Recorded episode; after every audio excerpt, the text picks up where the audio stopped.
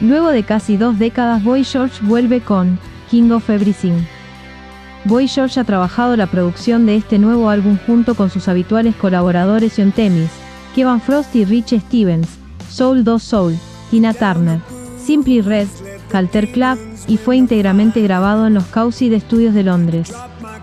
Entre los colaboradores especiales también se encuentra el famoso productor y compositor Hughes y el mítico productor de los 80 Dave Bascom, de Human League, Tear for Fears, Iris Sur, Peter Gabriel, de Patch Mode. El videoclip de este nuevo single ha sido dirigido por Mickey Nichols en diferentes localizaciones de la ciudad de Londres y, tal como cuenta la canción, resume la historia de un boxeador derrotado y su decepcionada esposa, un relato autobiográfico según el propio Boy George.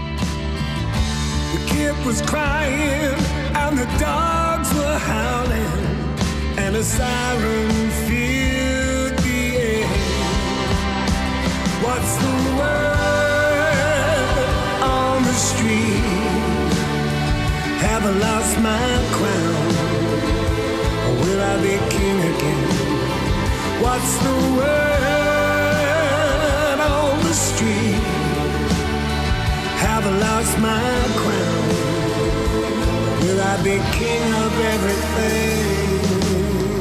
Tempted myself time and time again. Like self destruction was so cruel mopped your tears and I scarred your heart. I blame the past and I blame you. To say it's only me I'm hurting, but I saw you on the stairs. The kid was crying and the dogs were howling and a siren filled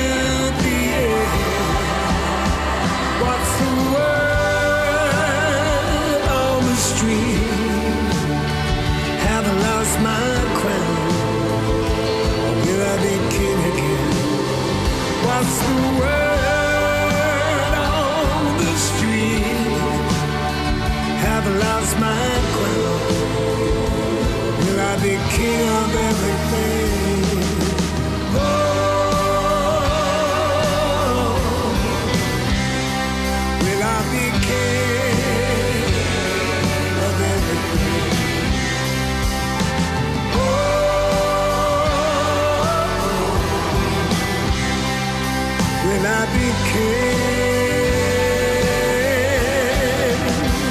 What's the word on the street?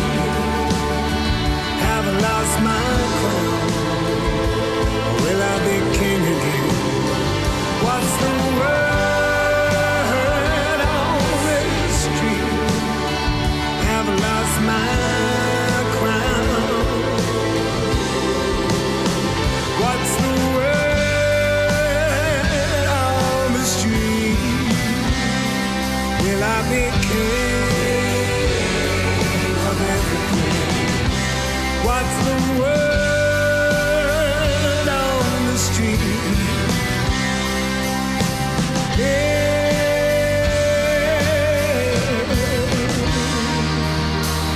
everything.